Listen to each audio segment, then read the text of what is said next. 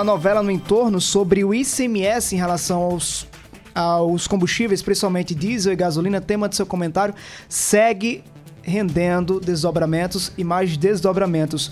Os estados acreditam que a medida anunciada ontem pelo presidente Jair Bolsonaro em zerar o imposto talvez não seja mais eficaz para reduzir o preço final da gasolina. A gente vai agora ao vivo às ruas de João Pessoa conversar com Albemar Santos. Vamos lá, Albemar Santos, ao vivo. Boa noite, Albemar.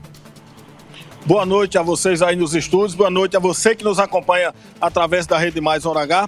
O secretário estadual da Receita, o Marialvo Laureano, criticou a proposta de emenda à Constituição apresentada ontem, segunda-feira, pelos presidentes da Câmara Federal, deputado Arthur Lira, e também pelo presidente do Senado, Rodrigo Pacheco. Para o secretário de Estado, a PEC é uma PEC eleitoreira, além dele reiterar que irá causar prejuízos à arrecadação do Estado. Acompanhe conosco.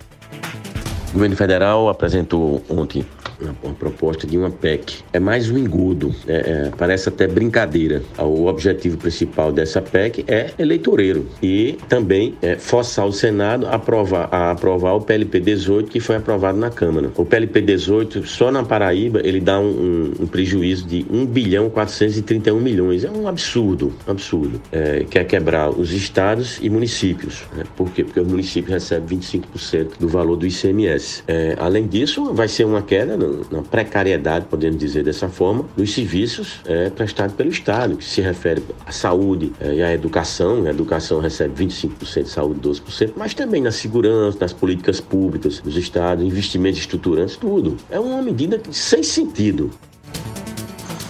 Olha, o texto foi apresentado como alternativa para a redução de impostos federais sobre combustíveis e como compensação financeira para estados que reduzirem o ICMS desse setor, o, o, o desconto do ICMS é, desse setor. O governo federal tenta aprovar o projeto de lei complementar 12/2022 que torna essencial os serviços de combustíveis e limita o desconto, o imposto, na realidade, do ICMS em 17%.